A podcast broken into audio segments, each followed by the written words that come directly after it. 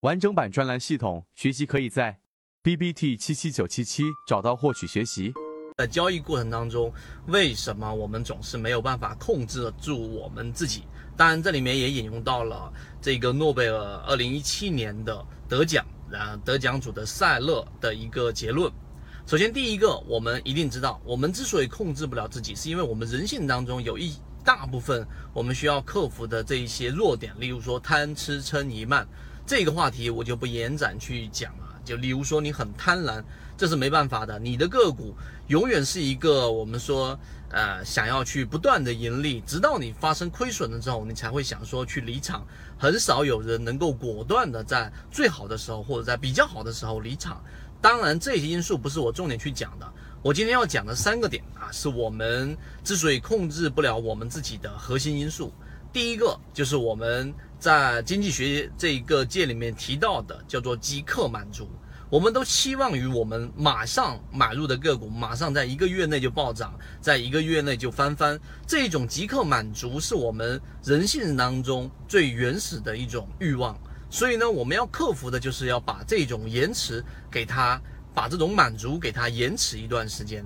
这里面举了一个简单的例子，塞勒，刚才我说的，二零一七年经济学的这一个得奖者，他把整个行为经济引入到了我们整个心理学上面，然后做了一个整整合出了行为金融学这样的一个学科。他呢，就是一直以来每一次邀请客人来生来这个家里吃午餐的时候，都会准备一大碗的腰果给他们去吃啊。久而久之，他们一吃完之后，然后整个。呃，午餐自然就没有胃口了，因为已经吃得很饱了嘛。所以之后他就把这一碗大腰果，把它放在厨房里面藏起来。那么结果客人来了之后，每一次中午午餐的时候都非常非常期待他们这个午餐。这个就是叫做对于欲望、对于满足的一种延迟。所以在交易过程当中，我们也要设计这样的一个机制，让自己在当下的环境当中，不要即刻的就立即的回寻求回报。那你如果对于你筛选出它的机制的模型非常清楚，你自然就可以做到刚才我说的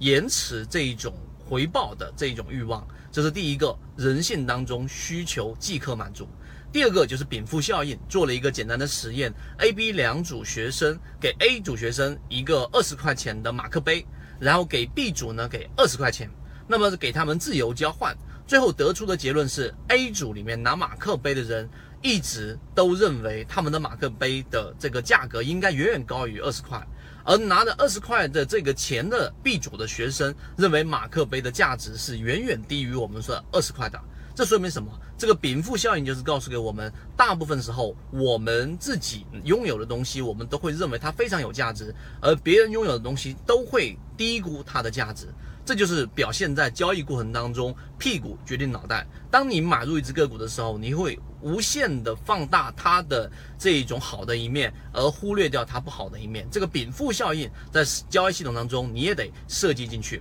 第三个就是我们。对于价格的一个心理账户，心理账户就是，如果说你十块钱买入这只股票的时候，十二块钱你卖掉了，你很开心。但当这只个股涨到十四块、十五块的时候，往往你就没有办法再进行下单了，因为你的这一个心理账户里面，这一个十块钱就是你当初的一个买入成本，这其实也是一种锚定效应。所以在交易过程当中，你要克服到这一个点上，才能让自己的交易更加倾向于理性。